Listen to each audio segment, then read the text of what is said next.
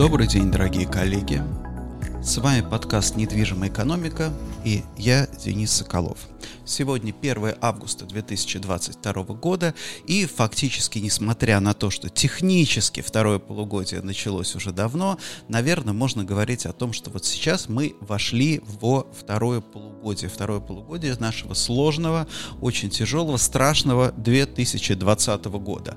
А, мы сегодня подведем а, предварительные итоги, по сути, первого полугодия 2022 года и поговорим о том, что нам ждать во втором полугодии.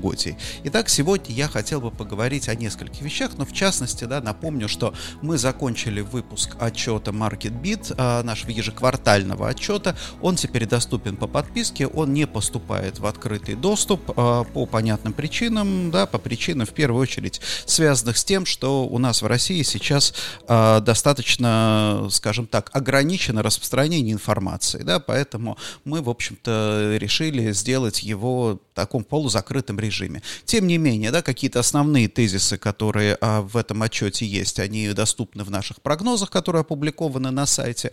Также старые версии отчета про, за прошлый квартал, они тоже оказываются, да, поступают в публичный доступ. А, но в целом, если вас интересует а, этот отчет, пожалуйста, обращайтесь ко мне, мои все контакты есть. Напомню, меня зовут Соколов Денис, я возглавляю аналитическую службу компании Commonwealth Partnership, ранее известную как Cushman and Wakefield. Итак, о чем я сегодня хотел бы поговорить? В первую очередь о нескольких новостях. Первая сегодняшняя самая интересная новость – это, конечно, появление кинопродукта. Да? То есть у нас с вами в России был сырный продукт, теперь у нас появился кинопродукт. Но, как всегда, ничего нету. В общем-то, все лучшее, что у нас сегодня есть, это, конечно, как всем известно, было изобретено еще в Советском Союзе. Да? Потому что как и сырный продукт был изобретен в Советском Союзе, так, собственно, и кинопродукт был изобретен в Советском Союзе, Союзе. Что подразумевается под этим кинопродуктом сейчас? Это, я так понимаю, что идея э, показа э, в пакете российского фильма, который там, допустим, или мультипликационного фильма, который э, там, ну, я не знаю, там, свежего фильма, и в довесок к нему какого-нибудь зарубежного голливудского фильма, прав на, реальных прав на прокат, которого, в общем-то, у кинопрокатчиков нет. Поэтому, да, поэтому а, речь идет о чем? Речь идет именно о том, чтобы чтобы привлечь а, посетителей в кинотеатр, а, соответственно, да, соответственно, вот такой удлиненный, раньше в советские времена это называлось удлиненная кинопрограмма, да, когда какому-нибудь голливудскому фильму, ну, какому голливудскому или индийскому фильму, какому-нибудь хорошему, там, популярному фильму присобачивали какую-нибудь документалку, которую тогда никто не смотрел, да, к чему это привело, в общем-то, да, если вы помните, это привело к тому, что в Советском Союзе документальное, словосочетание документальное кино было синонимом синонимом чего-то, да, чего-то отвратительного, неинтересного, скучного и так далее. И сами, собственно, производители этих документалок, они делали документалки с расчетом, ну да, будут показывать в удлиненной кинопрограмме, когда никто не смотрит, там, спят, целуются, что они там делают в кинотеатрах, и слава богу, да, в общем, никто не старался. Собственно, только с перестройкой, когда появилось перестроечное документальное кино, вдруг стало неожиданно очевидно, да, что, э, допустим, документальное кино, может быть, тоже, может тоже представлять собой достаточно серьезный интерес интерес. Ну, так и здесь, да, в общем-то, зачем напрягать а, отечественных производителей, когда они могут какой-то выдавать а, какой-то кинопродукт, да, кинопродукт свой, который, если его подставить в довесок каким-нибудь там миньоном или, я не знаю, Топ-Ган или полицейской академии, там, что я не знаю, что сейчас идет в кино, что-то самое хорошее, да, то, в общем-то, люди пойдут. А, о чем, а, почему я на этом останавливаюсь? Конечно, это такой вот курьез, да, но это на самом деле символично очень, символичный пример, потому что я, я всегда призываю думать на несколько шагов вперед. И вот кто сейчас говорит, да, нас закроют голливудское кино, у нас не будет, зато будут снимать наши хорошие фильмы. Не будут снимать наши хорошие фильмы, потому что хорошие фильмы снимают только тогда, когда у тебя есть придирчивая публика. Хороший сыр делают только там, где есть потребители, которые готовы разбираться, отличать хороший сыр от плохого. Хорошая продукция только есть там, где есть спрос на эту хорошую продукцию. Если спроса нет на эту хорошую продукцию, то, соответственно, и не надо особенно стараться. Та же самая история с информационными ресурсами, да, это, допустим, когда вы сейчас читаете и удивляетесь, и мы сейчас смотрим по сторонам и удивляемся едино, единомыслию в России, это не заслуга, там, допустим, да, не заслуга средств массовой информации, а заслуга скорее репрессивного аппарата, который, по сути дела, ограничил ограничил доступ, доступ к любой другой информации. Поэтому, как говорят, например, специалисты по выборам, да, а, очень важное сочетание в, допустим, недемократических странах, очень важное сочетание репрессий одновременно и пропаганды, потому что, да, потому что пропаганда без репрессий не особенно хорошо работает. А, вот, а, собственно, вот такая вот история с кинопродуктом, будем следить, это интересная, на самом деле интересный пример, потому что а, потому что здесь мы посмотрим, мы, мы, мы будем видеть, как из рыночной ситуации, да, э, как э, сектор переходит в квазирыночную, да, в такую, как бы, ну, если я не скажу, что это пиратское поле, да, это какой-то, да, какая-то какая зона, такая совершенно, совершенно серая зона. И посмотрим, как это будет развиваться. А, с другой стороны, конечно, кинотеатр, в кинотеатры будут люди ходить, люди будут смотреть, но будут ли кинотеатры продолжать быть какими-то якорями, это уже большой вопрос, потому что, в принципе, да, поход в кинотеатр, это что такое? Это ведь не просто просмотр фильма, как я уже говорил, или поход, например, в какой-то современный, а, там, торговую, торговую сеть. Это не просто, не только просмотр фильма, а, не только покупка вещи, но это и стиль жизни, принадлежность к стилю жизни. Если ты идешь, например, это сначала читаешь какой будет большое количество рецензий на супер модный фильм, да, потом ты идешь в кинотеатр, потом ты обсуждаешь с друзьями. А здесь, ну что, ну пойдем на кинопродукт, на кинопродукт, ну пошли посмотрели. Мне кажется, вот это, к сожалению, вот это вот достаточно серьезная, а, серьезная часть а, будет, будет, я боюсь, что выпадать. А, итак, что еще я о чем хотел поговорить? Да, август, по сути дела, у нас будет пиком, апогеем исхода иностранного бизнеса из России. Вот здесь я хочу обратить ваше внимание, опять же, на то, что э, уже много раз повторял очень критично, очень скептически нужно читать сейчас новости о, а, там, допустим, об иностранном бизнесе.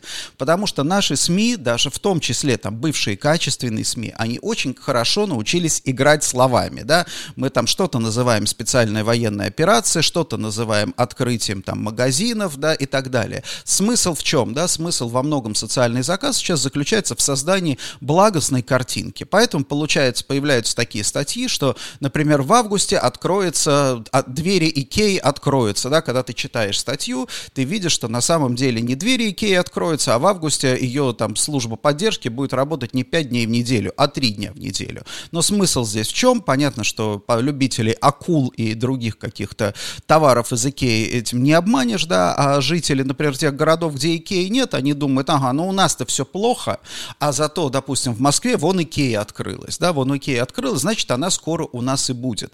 И вот это вот такая, да, такой достаточно серьезный, серьезный парадокс, в общем-то, а, парадокс, наверное, отчасти, отчасти свойственный Гомо советикус, да, еще советскому человеку, потому что был в свое время такой известный, ну, он даже анекдот, не анекдот, притча, по сути дела, да, когда встречается, там, допустим, там, американец и советский человек, начинают обсуждать, и а, а, как бы, когда они обсуждают а, ситу, ситуацию, да, советский человек говорит, ну да, но в мире-то все, смотри, мы там космос человека запустили, мы еще там что-то, да, мы там построили электростанцию, да, а в жизни-то у тебя как? Он говорит, ну как, как, с работы уволили, да, сын, значит, в этот сам в тюрьму попал, да, жена там без работы сидит и так далее. Американец говорит, да у нас в экономике все ужасно, у нас там бензин дорожает, у нас безработица, еще что-то. Нет, ну я-то нормально, я-то там, ну, я там не получил повышение, да, у меня сын в институт получил, но так в экономике все ужасно. Вот это вот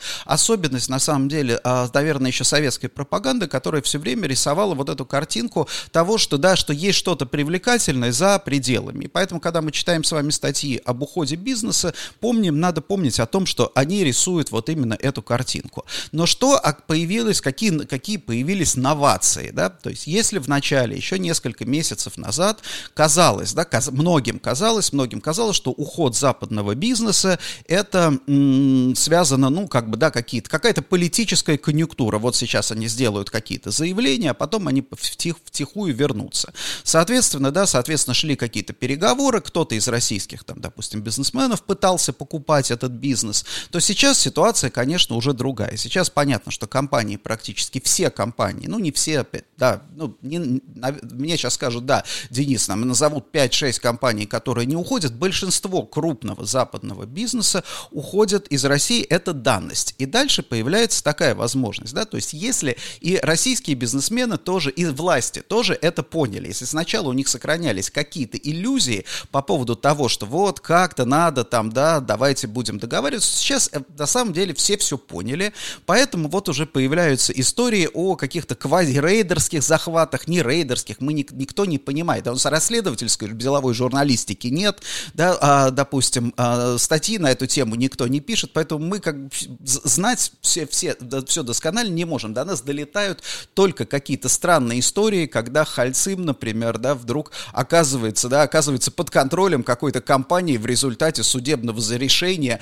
в городе Грозный, например. Я вот как человек из 90-х, я очень хорошо помню, как, да, как какие-то, да, как какие-то компании, Грозненский суд, это была такая, да, э, абсолютно а, а, метафорическая вещь, да, а, значит, там, типа, перешла собственность по решению Грозненского суда, то есть Грозненский суд выносит какое-то решение, потом с этим решением вооруженные люди, там, ЧОП какой-нибудь приезжает на предприятие, говорит, все, теперь это наше предприятие, это называлось «зайти на предприятие», да, дальше начинался длительный процесс, да, длительная схватка, и здесь тоже, в общем-то, понятно, да, потому что те люди, которые имеют эти навыки, они вдруг поняли, что если, опять же, если еще в 90-е просто таких бизнесменов не было, а все были так или иначе связаны каким-то образом с, там, со властями, имели какой-то административный ресурс, силовой ресурс, то сейчас компании, которые уходят из России, у них нету ничего, да, то есть ничего не защищает их, и их задача быстрее, как можно быстрее, в общем-то, свалить из России, да, поэтому,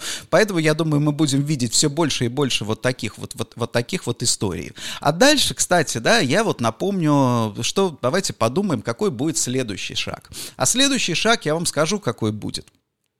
Потому что мы с вами, да, Россия это такая штука, как говорил товарищ Дугин, да, который, а, если я не ошибаюсь, является одним из идеологов современной России, поэтому нам нужно, к, в общем-то, к первоисточникам обращаться. Дугин говорил, что Россия это хоровод, это бесконечный хоровод, где люди ходят все время по кругу, да, и вот хоровод это символ России, то есть, ну, как бы он это говорил с плюсом, да, ну и здесь мы просто пошли на очередной виток. Если вы помните, опять же, 90-е годы, кто помнит, а, Помните, передел, было понятие передел собственности, когда советские активы переходили или в руки, там, в частные руки, в руки бизнесменов.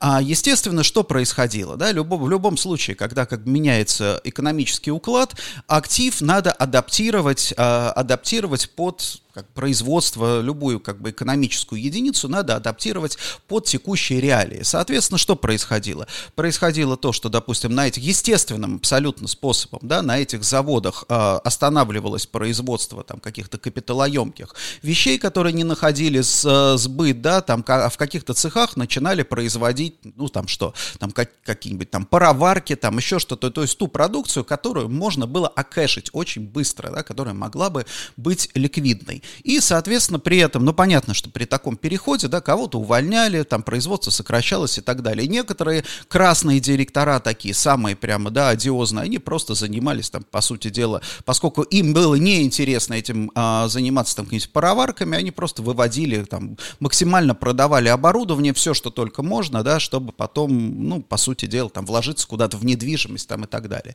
Здесь сейчас будет с этими предприятиями, кстати, проходить примерно то же самое. То есть я думаю, что инерция, даже вот э, представим себе, допустим, предприятия, которые там попали, сменили собственника, инерция, наверное, сохранится, но дело все в том, что зарубежные предприятия, они же изначально, в чем было их конкурентное преимущество? Они были очень жестко э, интегрированы в э, западные, по сути дела, в западные технологии, ориентированы в том числе на западных поставщиков. То есть сейчас переориентировать все это на а, какие-то другие рельсы, на там российские сырье, оборудование и так далее, это возможно.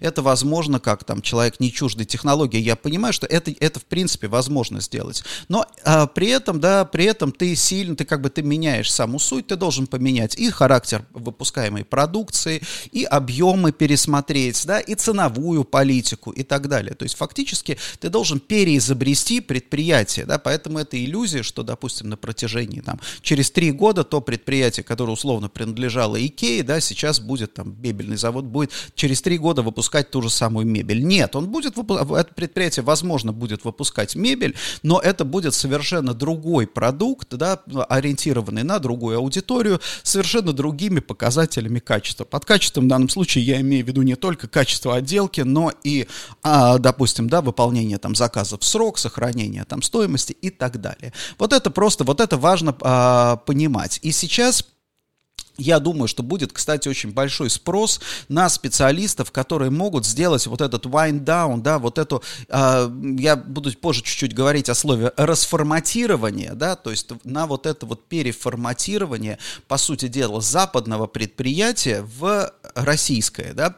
А, кстати, тоже напомню, что после революции, например, это же было распространено, допустим, до 50-х, до 70-х годов на некоторых предприятиях в Российской Федерации, в, в Советском Союзе работало оборудование еще дореволюционное, да, то есть это оборудование, которое, да, оно продолжало использоваться, оно продолжало, опять же, естественно, вне, там, за рамками, там, того самого технологического процесса, который был, то есть я думаю, что вот этот вот задел и вот эти вот 20 лет, по сути дела, 20 лет модернизации, которые так или иначе были в России, вне зависимости от того, что ждет э, Российскую Федерацию в ближайшие 10, 15, там, допустим, 20 лет, я думаю, что все все-таки вот этой вот 20 лет модернизации, это, пожалуй, был самый большой технологический скачок за всю историю существования нашего государства, потому что, потому что даже там советский проект никогда такого, да, таких темпов, таких темпов э, интенсификации экономики не мог показать, да, даже на условиях низкой базы. Понятно, что там истории, э, всякие там пропагандист, пропагандистские клише могут быть любые, да, но здесь э, как бы факты это упрямая, факты это упрямая вещь. Итак, я полагаю, что вот в августе как раз у нас будет пик исхода из э, исхода компании и, соответственно, пик э, спроса, наверное, на специалистов, которые могли бы, э, допустим, произвести вот это технологическое перевооружение вооружения. Поэтому вот, коллеги, кто сейчас меня слушает, кто работает еще там, допустим, в западных компаниях, подумайте о том, что, да, что ваши, ваша специальность не, это не значит, что вы не будете востребованы, да, это значит, что вы будете в определенных сегментах востребованы для того, чтобы вот как бы примирить эти два мира, обеспечить плавный переход, условно говоря, от Microsoft на лексикон, да, от Microsoft Word на лексикон или там какие сейчас, это для IT-систем, но то же самое происходит и в системах, там, допустим, в системах управления, в системах менеджмента. Потому что, да, опять же, последние там 20 лет компании шли по каким по повестке, там, зеленая повестка, да, повестка sustainability, допустим, да, там, да, скажем так, повестка я не знаю, там кадровая повестка борьбы за таланты, там, я не знаю, там борьба с харасментом даже, там толерантность и так далее. Вот, соответственно, я думаю, что даже в корпорациях вот в каких-то нужно будет проводить детали толеранти...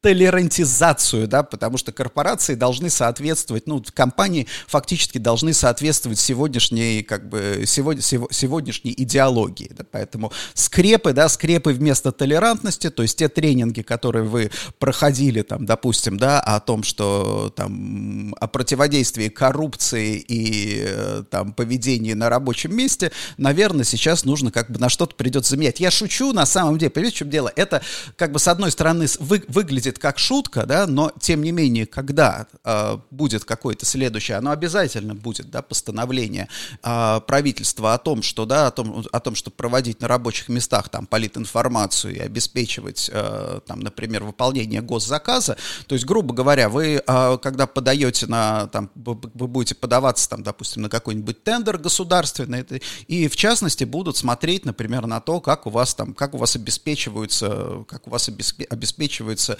соответствии с крепом, с крепом, да, это как, допустим, как в тендерах западных компаний тоже было там, да, всегда пункт, там, вы зеленые, там, как вы там участвуете в, в современной актуальной повестке. Вот, соответственно, повестка здесь сейчас будет меняться, и шутки, шутки шутками, да, но, тем не менее, об этом, наверное, стоит думать, потому что, когда, опять же, через там полгода, полгода, год э, это все встанет э, актуально, да, никто не захочет, чтобы к вам приходили, там, допустим, приходил комиссар в пыльном шлеме и говорил, знаете, что я теперь буду, поскольку у вас нету отдела и по идеологической борьбе, например, да, в компании, вот я у вас буду этим, э, этим заниматься. На самом деле, я, вот здесь, вот здесь я серьезен, потому что есть логика развития, да, есть логика развития системы, никуда от этого не денешься. Так, теперь давайте поговорим немножко о недвижимости. О недвижимости, что у нас с недвижимостью? С недвижимостью у нас все очень интересно, и здесь нужно снова я обращусь к контексту. Когда вы сегодня читаете какие-то цифры, да, очень важно в этих цифрах понимать контекст. То есть откуда мы пришли к этим цифрам, куда и куда мы пойдем дальше. Потому что сегодняшняя цифра в моменте не играет никакой особой роли. Итак, что мы видим по офисам, например? Да, давайте прям вот пройдемся по данным этого отчета. Если мы посмотрим, да, новое строительство, вот, пожалуйста, у нас новое строительство, у нас э, с вами 37 тысяч квадратных метров за полгода. 37 тысяч это мало, да, в прошлом году было 600, то есть, грубо говоря, это фактически в 10 раз меньше, чем в прошлом году. Это естественно, да, это естественный процесс, потому что, да, в тот, в тот момент, когда начинаются какие-то пертурбации, строительство замораживается. Это единственное, что это не значит, что стройка встала там, допустим, краны остановились и все разбежались. Нет, темпы строительства и тем более ввода в эксплуатацию это такая вещь, которую можно, ну вот в течение там, допустим, да, можно чуть-чуть быстрее делать, можно чуть-чуть медленнее делать, можно еще медленнее делать, но это не, это еще не заморозка, да, потому что опять же, когда вы вводите в объект в эксплуатацию, здесь тоже надо понимать, вы начинаете платить налоги, да, если у вас нету арендатора и объект не приносит денег, то и не, не ожидается, что он сейчас вы его сразу сдадите в аренду, например, да, или продадите кому кому-то, то какой смысл вводить его в эксплуатацию и сразу начинать платить налоги? Поэтому вот этот вот срок удлиняется. Поэтому здесь катастрофы никакой нет. Да? Мы ожидаем в этом году 150 тысяч квадратных метров ввода в эксплуатацию. Да? Это здания, которые начали строиться три года назад. В следующем году мы ожидаем 120 тысяч квадратных метров, еще меньше. Почему? Да, именно потому, что именно из-за сжатия нового спроса. Что касается доли свободных площадей, сейчас в моменте она на 9,3, то есть, ну, грубо говоря, 9, 9,3% всех а, площадей качественных офисных в Москве, они свободны. Это, ну, вот было в прошлом году было 8, то есть выросло на 1,3 процентных пункта. Немного, немного. А вот на конец года мы ожидаем 12,8, то есть мы ожидаем, что еще на 3 процентных пункта увеличится. Почему мы так ожидаем? Да все очень просто. Тот самый исход компании. То есть сейчас компании, как бы, несмотря на то, что многие многие закрывают свой бизнес, прекращают операции, они не освобождают офисы, они как бы, да, они за, как бы заканчивают вот этот процесс. И мы ожидаем, что эти офисы начнут высвобождаться или, по крайней мере, может быть, даже не освобождаться, но собственниками выставляться на а, арендный рынок как раз где-нибудь к концу года. Поэтому вот эти 13% да, к концу года, мне кажется, вполне реалистичным. К концу следующего года 14,8, ну, практически 15%, еще 2 процентных пункта. То есть, да, с одной стороны, вот опять же, почему я говорю, что очень важен контекст. С одной стороны, вам на, может показаться, если вы сейчас арендатор, о, надо подождать, сейчас там, допустим, да, через год будет вообще будут, будет, будет полно офисов, и они будут все дешевые. Не совсем так, не совсем так, хотя вот если вы посмотрите на средние ставки, действительно мы ожидаем снижения средних арендных ставок. Но это средних арендных ставок, потому что что происходит вот в такой ситуации при таком росте вакансий? При таком росте вакансий происходит, что у тебя остаются те, кто, да, вот рынок э, э, как бы расходится, остается те, кто сдают здания, они как бы привлекательные, эти здания качественные, хорошо обслуживаются, и здания, которые вступают, например, да, в гонку, им, чтобы сдать себя в аренду, да, сдать свои площади в аренду, собственнику нужно очень сильно уступить в арендной ставке. Соответственно, чтобы уступить в арендной ставке, ему нужно экономить максимум на эксплуатации. Соответственно, здание превращается, брюки превращаются, превращаются, и здания превращаются в элегантное административное здание, опять же, времен Советского Союза. Поэтому, коллеги, когда, да, вот когда вы слушаете, допустим, выступления там идеологов по телевизору, которые говорят про восстановление Советского Союза, надо помнить о том, что вспомните, сколько в Советском Союзе было офисов класса А. Не было офисов класса Б. А, где сидели все в офисах класса ну вот никакого даже класса. То есть просто кое-как построенное административное здание с какими-то кабинетами, электрическими там чайниками и прочими, да, там какими-то жалюзями и окнами, которые заклеивали бумагой осенью, да. Вот, собственно, вот, вот, вот что такое а, советские, да, советские административные здания с тем самым качеством обслуживания. Поэтому, да, поэтому вопрос здесь как бы заключается в том, что вот эти вот вакансии, так или иначе, они будут приводить к появлению вот этого этого сегмента, этой категории. А что с этим произойдет, об этом я сейчас чуть-чуть попозже поговорю. Пару слов а, давайте про а, торговую недвижимость. Значит, с торговой недвижимостью у нас а, ситуация более, наверное, более сложная, а, и связана она с большим количеством спекуляций относительно свободных торговых площадей. Да, потому что вот а, некоторые там публикуют по-разному. Вопрос сейчас со свободными площадями. Как посчитать считать, с учетом ушедших брендов или без учета ушедших брендов, потому что тот же самый там какой-нибудь H&M, да, он закрылся, но он платит арендную ставку, а вакантная площадь это та площадь, за которую арендная ставка не платится, да, по, как бы если брать терминологию. Но дело в том, что, коллеги, международная терминология в недвижимости, она не писалась под сегодняшнюю Россию, она писалась совершенно под другие подрыночные условия. Мы работаем совершенно по-другому, да, поэтому здесь надо быть, опять же, как я говорю, очень четким в терминологии. То есть есть сейчас на сегодняшний день, да, на сегодняшний день, если мы берем торговый центр, есть прямо актуальная вакансия, да, вот, вот та вакансия, которая, то есть куда ты можешь, вот, вот в те площади, в которые ты можешь зайти, где, которые ты можешь снять как потенциальный арендатор. Есть а, площадь закрытых приостановленных точек продаж, вот если мы посмотрим на сегодняшнюю историю, да, вот такая вакансия 11,2%, вот, а, площадь закрытых приостановленных точек продаж, это 11,6% к этому. Вопрос здесь вот в чем, да, здесь вопрос а, вот такой, то есть ты не можешь сейчас прийти в торговый центр и сказать, я хочу вот на этой точке торговать. Эта точка, ну, как бы она заморожена, по сути дела. Но, тем не менее, да, для пользователя, для потребителя она вакантна. Скорее всего, да, кто-то будет, какая-то компания там а, будет брать вот эти площади, ну, условно говоря, там площадь международного ритейлера, она, это, они перейдут, а вот эти арендные договоры перейдут на а, баланс какой-то новой компании, и новая компания будет их по одному там закрывать, наверное, какие-то будет использовать. Плюс есть еще 6,4, да, это якоря, это крупные якоря крупных международных компаний, которые работу продолжают. Важно вот что, важно, что не важно, тут не важно, делали они заявление о том, что они закрываются или не делали заявление, да, мы исходим, это зоны риска. И таким образом, да, таким образом мы видим, что вот эта вот там доля свободных площадей фактически, да, вот это вот потенциальное к концу года, это процентов 30, да, вот это тот самый, то, то, то, что, то с чем придется торговым центрам справляться, да, то, что, то, что придется, то, тот, тот вопрос, который им придется решать. Это, конечно, с одной стороны, это большая серьезная задача, а с другой стороны, если вы вспомните, во многих торговых центрах, вот я недавно там был, а, допустим, в той же самой Ереван Плазе, и вспомнил о том, что когда Ереван Плаза открывалась, верхний этаж вообще не, не был задействован под торговлю. Там, если я не ошибаюсь, были офисы, да. Сейчас там сидят якорные там арендаторы, там МВидео, по-моему, еще кто-то, да, вот, а, то есть, грубо говоря, вот эти площади были задействованы, поэтому у торговых центров, в принципе, есть возможность да, обратно чуть-чуть вот как бы а, повысить свою повысить свою компактность. Вот, в этом смысле, в этом смысле все неплохо. Плохой здесь, да, плохой здесь очень показатель, это сокращение импорта на 30%. То есть на 30% сокращается, это официальные данные, по ожид... и по ожиданиям на этот год тоже, я уже об этом говорил, это значит меньше, да, меньше товаров, а, даже несмотря на то, что они все импорт, как бы далеко не все импортные, в производстве отечественных товаров, там, той же мебели, там сидит импортная фурнитура, сидят импортные пуговицы, да, вы удивитесь, но, например, в том же самом,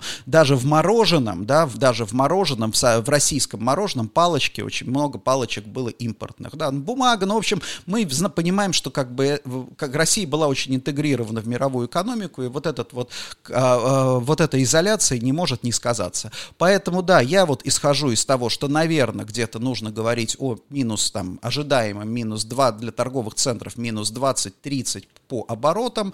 А, и если мы посмотрим на данные коллег из Focus Technologies, это компания, которая занимается мониторингом, а, мониторингом посещаемости торговых центров, они делятся со мной очень интересными данными.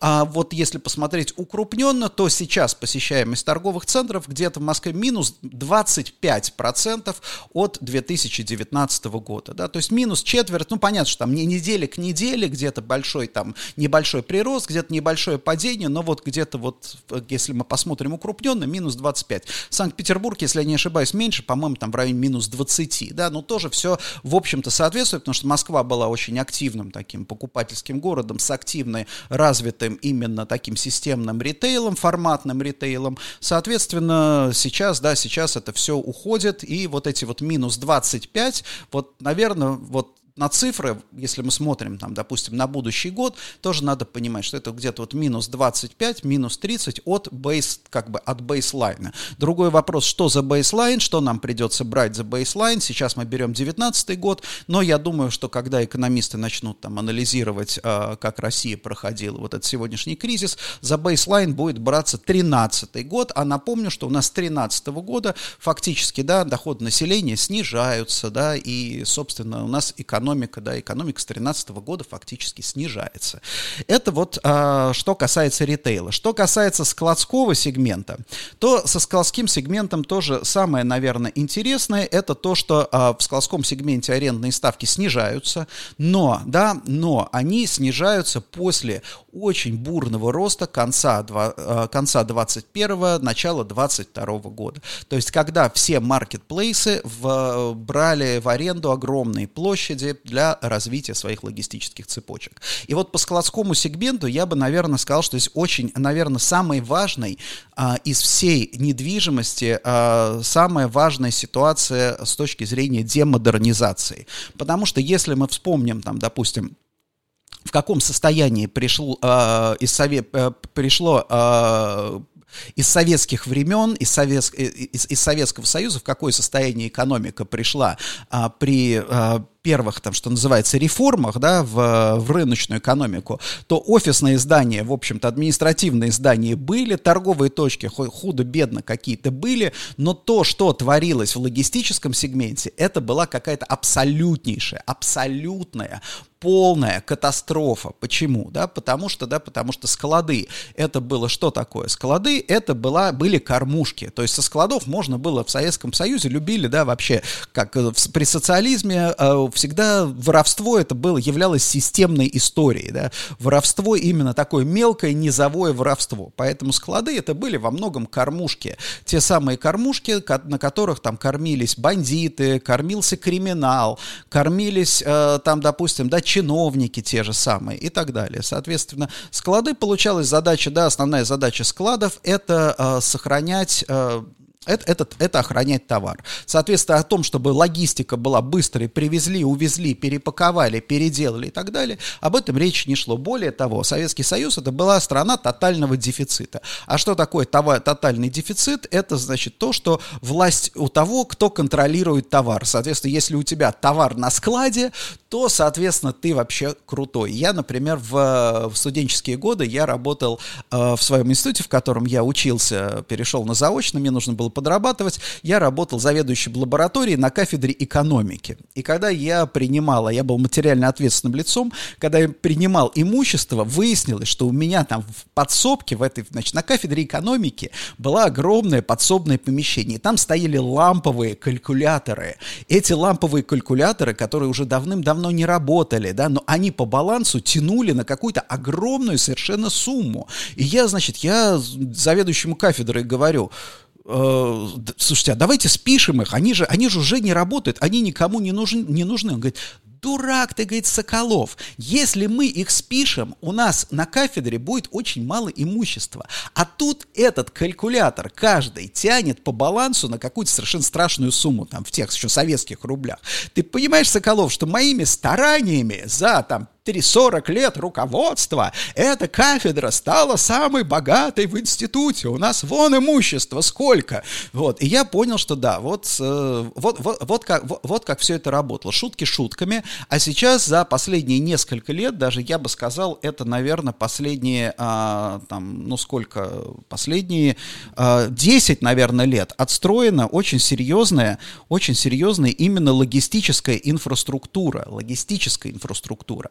Соответственно, это означает что? Это означает то, что вот узкого места, если, э, как бы, да, если в Россию придут товары, то узкого места в виде логистики не будет. Напомню, опять же, я уже много раз говорил об этом в подкасте, а, в 90-е, э, даже не в 90-е, это в 80-е годы, когда пошла первая гуманитарная помощь в Советский Союз, западные эксперты и западные консультанты, они говорили о том, что проблема Советского Союза вовсе не в том, что у него не хватает продовольствия, а в том, что в Советском Союзе отсутствует логистика логистическая система как класс. Что сколько бы ты ни загнал продовольствие в Советский Союз, оно будет разворовано, сгниет. А разворовано это не значит, что оно продано потом на рынках. Это значит, там украли вагон, из него, из, это, из этого вагона, да, три четверти пропало, сгнило, остальную четверть ты там кое-где на, на что-то выменял, да. То есть вот были колоссальные потери на складах. Все помнят, да, все помнят советская усушка-утруска. 20-30% товара на складах, да, на складах гибло, по большому счету. Вот, а, вот что, вот в чем была проблема. Сейчас этой, проблем, этой, этой проблемы нет. И это совершенно, да, это, это, это интереснейшая система, потому что мы приходим, с одной стороны, да, приходим к архаичной экономике, но с очень развитой логистической системой. При этом развитая логистическая система во многом была заточена на внешние контакты. Теперь вот эту кровеносную систему отрубили, да, то есть отрезали, грубо говоря, и вот эта вот а, мощная логистическая система, она должна обслуживать внутренние внутренние, внутренние потребности российского, российского рынка. Она, конечно, избыточна сейчас, да, и вот здесь тоже большой вопрос, каким образом ее реформировать для того, чтобы, э, для того, чтобы использовать э, в новых, в новых реалиях. Вот, кстати, Сейчас вам покажу одну историю. А, вот а, моя коллега а, Екатерина Нагая, отличный, один из лучших в России аналитиков по складской недвижимости, сделала такое сравнение операционных издержек в складском сегменте. Операционные издержки – это не арендная ставка, это то, что те затраты, которые несут те затраты, которые, не, которые нужно, ну, нужно понести при там, хранении. Да? И вот обратите внимание, что у нас за последние, там, допустим, был с 10 по 22 год 12 лет. Да? С 10 по 22 год у нас увеличилась доля в структуре издержек налога на имущество. То есть у нас увеличилось серьезно налоговое давление. Да? У нас практически не, из, не изменилась эксплуатация. У нас... Э, изменился, да, очень сильно увеличился налог на землю, то есть у нас налоги, вот сегмент стал платить гораздо более высокие налоги, да, у нас э, тоже не сильно изменилась уборка, но что у нас сильно уменьшилось? Вот обратите внимание, у нас уменьшилась охрана территории. То есть в 2010 году охрана территории это было 9% от э, затрат. Да? Сейчас охрана территории это 3% от затрат. И вот это тоже, мне кажется, так, такой вот показатель, да, потому что у нас изменилось, действительно изменилось э, отношение, изменилась вообще вся, как бы вся, вся, вся система, то есть меньше меньше стало проблем. Но теперь у нас проблемы эти снова, как бы проблемы с воровством, они будут снова возникать. И вот это вот может быть, я вот, честно говоря, думал бы на месте э, операторов, допустим, да, складских комплексов, я думал бы, может быть, пора делать такие склады э, разных уровней, да, как вот, знаете, есть на Amazon, например, когда ты бэкапишь свои там данные, у них есть ледник, где очень дешево стоит так называемый ледник, Glacier, да, а, когда ты можешь скопировать огромное огромные объемы своих данных, а хранение стоит каких-то там жалких центов, да, то есть, ну, вообще там практически почти бесплатно. Но зато, если у тебя что-то там обрушилось, и ты захочешь вытянуть оттуда эти данные, да, то тебе придется там заплатить какую-то, ну, ощутимую сумму, да, то есть смысл в том, что, да, ты такое на длительное хранение, данные туда отправляешь, и есть, потому что если все идет хорошо, то тебе они никогда не понадобятся. Вот так и здесь, может быть, в складах делать, да, делать вот эти вот э, объекты, которые предназначены для быстрой, да, для быстрой логистики и э, навигации, и есть товары, как бы склады для длительного, безопасного, гарантированного хранения, потому что в целом, да, я думаю, что э, товарные запасы на складе будут пред, как бы представлять серьезный интерес как для, скажем так, для силовых органов, так для и криминальных кругов. А, поэтому а теперь давайте пару слов я расскажу про сценарии. Сегодня получился у нас с вами достаточно длинный подкаст, но мне кажется, он очень важный, а, потому что, да, потому что от того, как мы, как каждый из нас с вами пройдет следующий год, а, за это, от этого зависит, в общем-то, наше, наше с вами будущее. Потому что, как я уже говорил, универсальных стратегий больше нет. Личные, э, на, во главу угла встают личные стратегии. Об этом сейчас чуть-чуть тоже позже поговорю. Итак, значит, у нас в отчете я опубликовал два прогноза. Два прогноза, один базовый. А, он основан на базовом прогнозе э, Минэкономразвития. И, соответственно, ключевые, да, я там использую просто ключевые слова, чтобы понятно. Мы все с вами коллеги достаточно, да, умные, образованные. Что у нас? Э, предпосылки базового прогноза. Торможение, демодернизация и госзаказ. Торможение экономики – это очевидно. Демодернизация – это, на самом деле, это, это слово в газетах вы не встретите, но в целом, когда вы читаете слово импортозамещение, вот, э, речь идет, конечно, о демодернизации. То есть на смену высоким технологиям, там, действительно каким-то сложным технологиям, ты должен, да, ты должен их заменить там, где возможно, какими-то более-более простыми, простыми технологиями технологиями. Да? А, в, в какой-то степени на коротке это не оказывает влияния на будущее, но с другой стороны, да, это опять же, это очень сильно очень сильно подрывает потенциал к росту, потому что вот если кто из вас занимался инновациями, любыми, да, инновационными процессами, инновационные процессы это не то, что дает тебе сегодня а, прямо какую-то большую прибыль. Инновационные процессы это подготовка твоей компании, твоего бизнеса, твоего собственного интеллекта к восприятию новых технологий завтра. То есть инновации это всегда инвестиции сегодня, да, инвестиции сегодня. И, допустим, кто, когда бухгалтер вчера, допустим, на это люди там с бухгалтерским подходом смотрят, они не понимают, а где вообще выход из этих инноваций? Ты все время в инновации только вкладываешь, да, но здесь вопрос как бы альтернативы. Если бы ты не сегодня или вчера. То есть, грубо говоря, ты не можешь сегодня внедрить новую технологию, если ты вчера и позавчера не вкладывал в инновационное развитие своей компании, своего подразделения. Да? Вот это очень важное, как бы, да, есть бухгалтерское мышление, есть инновационное мышление. Вот сегодня, сейчас важнее будет бухгалтерское мышление, мы заменяем, мы отменяем эти инновации, и на протяжении, там, допустим, двух-трех лет, по идее, это нам, да, сильно на, на, как бы, на бизнес не повлияет. Но, опять же, тоже тоже надо учитывать, что потом, вот через, там, допустим, 3-4 года, будет гораздо сложнее как, э, идти на, как бы идти в ногу с цивилизацией. Что касается офисов. Офисы в базовом прогнозе это субаренда, гибкие офисы и госаренда. Да? То есть понятно, что э, те компании, которые заменят западные компании, какие-то западные компании закроются, какие-то компании передадут э, свои контракты. Кстати, я с удивлением узнал, что очень многие не знают о том, что контракт э, на аренду аренду это актив, да, то есть передадут вот эти активы в виде контракта на аренду а, каким-то, ну, новым собственникам, новым российским собственникам, новые российские собственники будут либо сдавать это в субаренду, либо, да, либо выходить из этих договоров, ну, в общем-то, это вот будет, будет как бы такая политика, что делать с этими, что делать с этими активами. А, гибкие офисы здесь, естественно, тоже э, в чем смысл гибких офисов, потому что как сегодня в моменте в России ты не можешь можешь планировать даже на несколько, там, даже на год вперед. Ты не понимаешь, какой у нас будет курс, ты не понимаешь, какая будет там экономическая политика, да, ты не, вернее, ты понимаешь примерно, какая будет экономическая политика, ты не понимаешь, как ты вписываешься в эту экономическую политику. Поэтому в этой ситуации гибкие офисы в, на там небольшой срок, это, наверное, самое оптимальное. Что касается складов, вот здесь интересно, да, потому что э, товарные запасы в условиях 30% сокращения импорта, в условиях разрыва товарных цепочек, ты, если ты, допустим, там торговая компания, ты должен начинать работать со склада.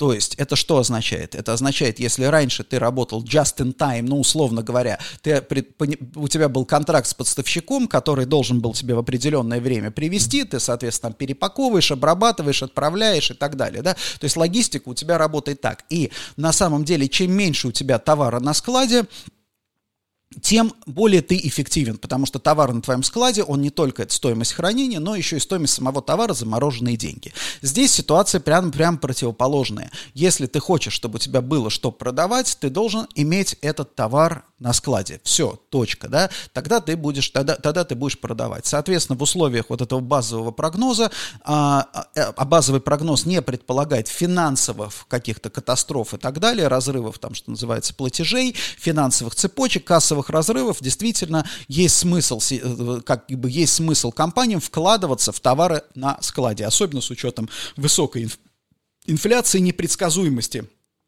непредсказуемости курса и а, очевидных совершенно ограничений на внешнюю торговлю, которые будут.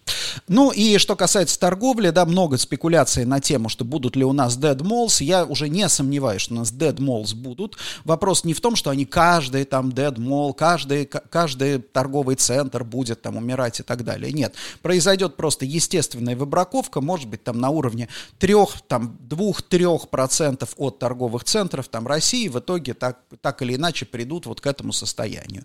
Это нормально. Да? Городская логистика. Город уже очень здорово перешел на вот это все доставочные а, истории, да, соответственно, а, гипермаркеты и какие-то, да, крупноформатные помещения в торговых центрах, неудобные там парковки в, в целом можно будет, да, можно будет отводить под городскую логистику. С парковками, кстати, тоже интересная история. Рынок автомобилей рухнул на там 80%, пока как бы совершенно нет ни малейшего, да, ни малейшего понятия, как этот рынок можно будет нам в долгосрочной перспективе удержать. А это означает, что бизнес-модели такси, каршеринга и всего прочего начинают трещать по швам. Да? Соответственно, будет ли у нас такое количество автомобилей в Москве, как сейчас? А, я думаю, что нет. Да? Насколько количество автомобилей сократится, это большой вопрос. Ну и спасибо, конечно, московским властям, которые, видимо, подозревая, что что-то подобное будет, давным-давно начали начали развивать общественный транспорт. Так что, коллеги, пересаживаемся с вами на общественный транспорт. И давайте теперь второй сценарий. Второй сценарий – это не сценарий судного дня. У меня есть еще сценарий судного дня в загашнике. Это так называемый консервативный сценарий. Консервативный сценарий основан на консервативном прогнозе Министерства экономического развития. Что у нас здесь? У нас здесь ситуация более глубокого кризиса, именно экономического кризиса. То есть, а, если мы говорим про предпосылки, это значит, что у нас в России а, а, возникает дефицит бюджета достаточно серьезный, правительство переходит на ручное управление. Что такое ручное управление? Вдруг выясняется, например, что у нас подорожала гречка. Правительство принимает решение об установлении цены на гречку и обязывает сети, например, продавать гречку. И дальше там и та, та же самая история, например, там с автомобилями, например, да, то есть правительство понимает, что у нас не хватает автомобилей, и начинается, да, начинаются там меры по льготному кредитованию производства или импорта автомобилей и так далее. Национализация национализация. Вот это вот очень важный момент, потому что то, что сейчас мы видим с западным бизнесом, это переход из частных, из как бы международных рук в частные руки.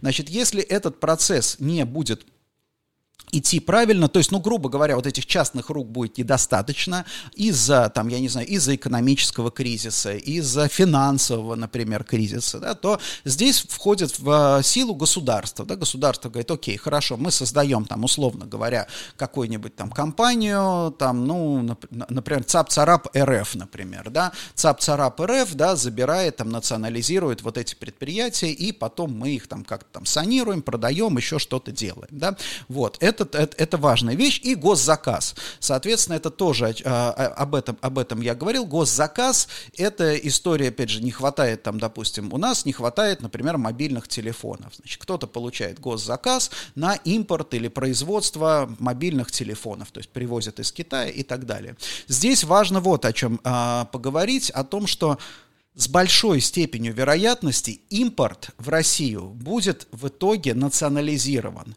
То есть будут операторы импорта, которые будут, то есть государственные госимпортеры, которые будут заниматься импортом товаров из различных стран. Соответственно, остальные все будут покупать эти товары у государственных импортеров. Будет ли это тотальный контроль над внешней торговлей, как было в советские времена, или это будет касаться только там стратегических направлений, не будет касаться там потребителей, потребительского сектора, это большой вопрос, да, но, тем не менее, я думаю, что эта история, да, эта история неизбежна. Почему?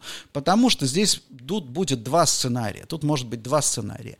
Первый сценарий – это если импорт и продажи в России будут приносить большие деньги. Ну вот как сейчас, например. Да? То есть если ты можешь импортировать, например, по долларовым ценам, условно говоря, товары из-за границы и продавать их в России по рублевым ценам, а потом, допустим, эти рубли конвертировать по курсу, даже сегодняшнему, я, не смотрел, какой сейчас курс, но тем не менее, даже сегодняшнему, то у тебя там норма прибыли на единицу товара будет там 30, наверное, процентов, не меньше. Да?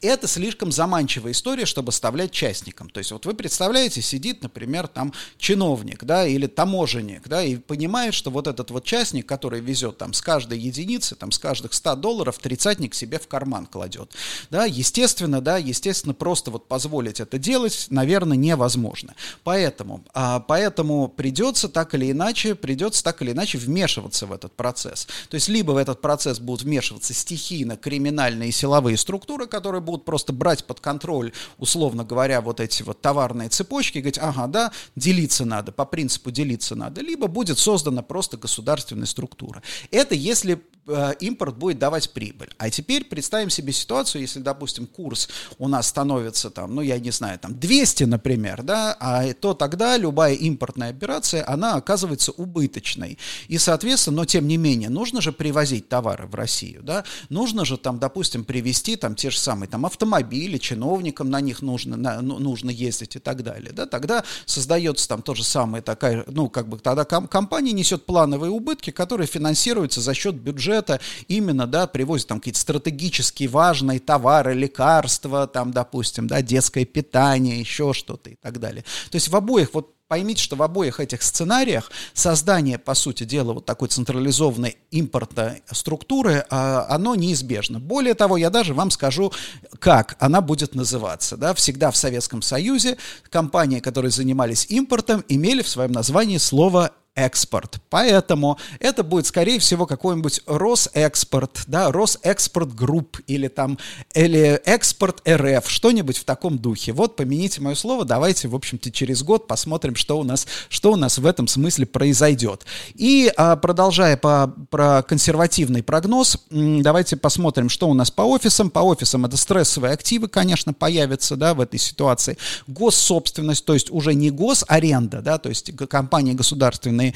будут не в аренду брать объекты, а в принципе, да, речь будет идти вот о национализации, то есть о, по сути дела, переходе активов в собственность. И Prime, то есть Prime изолированный от, ну, вот такие вот коммерческие здания.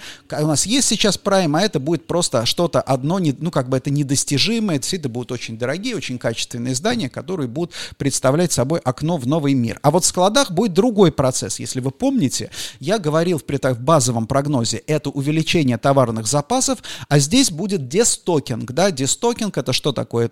Это конвертация, по сути дела, продажи всех товаров и э, конвертации их в деньги, потому что особенность консервативного сценария это значит, это дефицит денег. Соответственно, все, все товары нужно переводить в деньги. И вот, наверное, для э, складов, да, для складов это будет самый, э, самый тяжелый вот этот вот сценарий, особенно тяжелый. А что касается, опять же, госзаказа, да, естественно, государство, поскольку оно работает в ручном управлении, оно будет уже заниматься и волноваться по поводу того, чтобы на складах были запасы. То есть, допустим, условно говоря, обяжут компании, вот как Центробанк там, да, банки обязуют держать резервы, так и компании, например, ты занимаешься условно импортом автомобилей, тебе говорят, да, у тебя на складах всегда должно быть, как там годовой план продаж, допустим, 10 тысяч автомобилей, у тебя всегда тысяча должна быть на складе, да, вот такой типа резерв ты должен иметь, да, вот что-то в таком духе. Возможно, это будет делаться вот так. Ну и, соответственно, по торговле это расформатирование, то есть переход от форматной торговли к неформатной, мелкой рознице и серый импорт. Как я уже говорил, да, в чем смысл серого и параллельного импорта, с чего мы начали.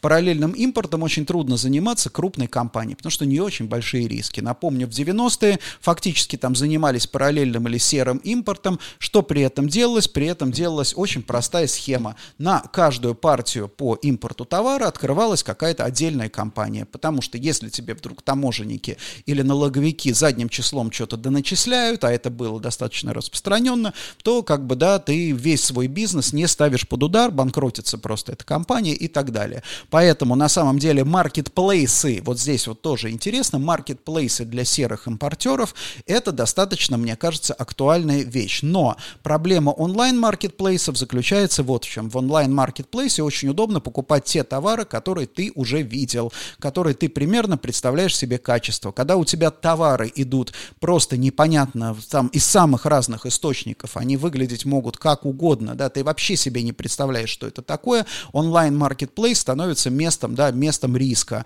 Соответственно, я думаю, что для ритейла хорошие перспективы это офлайн marketplace, то есть, грубо говоря, рынок такой даже не 2.0, а 3.0 для мелких поставщиков, каждый, который несет на себе риски импорта и экспорта, и, соответственно, риски импорта и финансовых расчетов, но при этом они все как бы под одной крышей, и, соответственно, marketplace может даже делать какие-то, да, какие-то, какое-то подобие квази-концепции, то есть, допустим, размещая там продавцов одних и тех же товаров в одних и тех же местах, там, допустим, да, или наоборот, там, допустим, если видят какие-то ниши, там, привлекает продавцов товаров, которые не хватает, то есть вот такая, вот такого рода, как вот фудхолл, да, но только только для импортной продукции. Я думаю, что эта, кстати, схема позволит, в общем-то, достаточно высокую маржу на продукцию держать. И, опять же, говоря о таких частных стратегиях, вот для торговых центров, для операторов, мне кажется, это очень, да, очень возможно, подходящая, подходящая схема.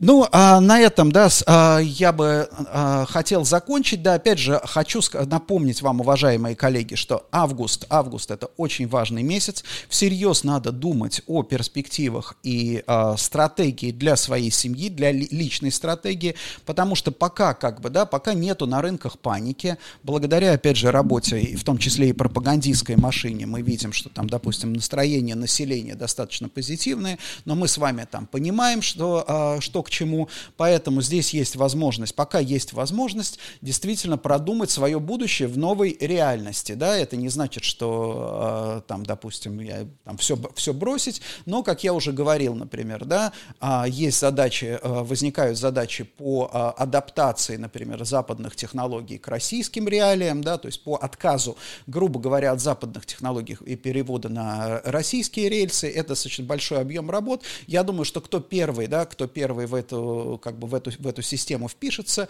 он в итоге сможет там возглавить, возглавить этот процесс. Второе, там, демодернизация, да, та же самая история. То есть как сделать то, что было делалось сложно, да, то есть раньше было было как, да, вот что ценилось для менеджеров, что менеджер берет и говорит, да, вот мы производили там 100 единиц продукции, продавали 100, я знаю, как продать 105, вот эти вот 5, да, это вот мой как бы навык, да, это вот я очень крутой. Сейчас ситуация такая, мы продаем, мы продавали 100 единиц продукции, да, давайте сделаем так, чтобы мы продавали допустим, 70 единиц, но на каждую единицу мы зарабатывали больше с вами, да, вот потому что либо вы сейчас делаете, допустим, вместо 170, либо завтра у вас будет вместо 100 10, а потом 0. И вот это вот такое вот плановое, да, плановое сжатие, это, наверное, для тех, кто занимается там менеджментом, это самая сегодня важная составляющая. Та же самая история для экономики домохозяйств, плановое сжатие. Спасибо большое, уважаемые коллеги, с вами был Денис Соколов, подкаст «Недвижимая экономика». Подписывайтесь на меня, пожалуйста, в э, соцсетях, во всех соцсетях, пишите мне э, ваши вопросы, пишите мне комментарии в YouTube, мне при, в YouTube, в других соцсетях, мне приятно их читать. И отдельно напомню, отдельно напомню, что э, все, все мои подкасты доступны на подкаст-платформах. Ищите «Недвижимая экономика» и обрящите. Подписывайтесь, будете слушать в удобном для себя формате и так далее. Подкасты — это вообще самый удобный способ сегодня получения информации. И напоследок я хочу вам порекомендовать один подкаст. Он доступен на сайте Арзамас.